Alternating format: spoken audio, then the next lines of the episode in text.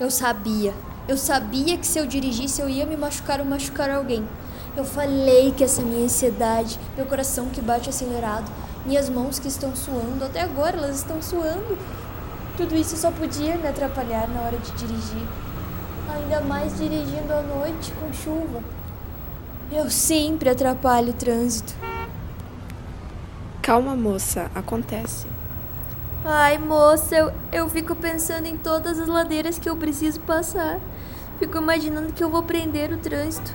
Todo mundo vai perceber que eu estou nervosa. E aí, nessa hora eu acabo pedindo um Uber.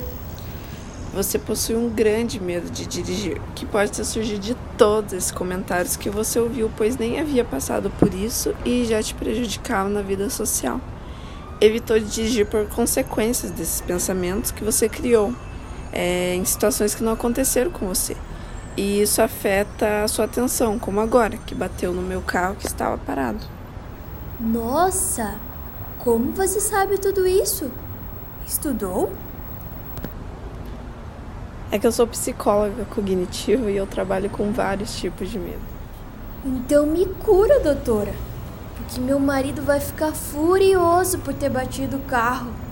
O primeiro passo é marcar uma avaliação né, com um psicólogo cognitivo comportamental, porque isso que a senhora está me pedindo ela é, um, é um processo onde primeiro entendemos como funcionam os pensamentos e depois a gente define como a gente vai trabalhar.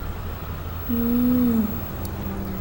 Então, uma vez eu vi na televisão que se eu ficasse olhando umas fotos ou vídeos de pessoas dirigindo tranquilas, que isso poderia me curar. Eu fiz isso, mas não deu certo. Porque aquele negócio de me colocar à força dentro de um carro e me fazer dirigir,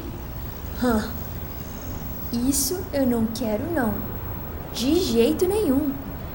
Não é bem assim. Esse tratamento virtual tem todo um contexto. É como se você realmente estivesse dirigindo, sentisse o ambiente representado como é na realidade, como se fosse um jogo de videogame. Podemos também acrescentar outras situações que você ouve enquanto dirige para que fique ainda mais real.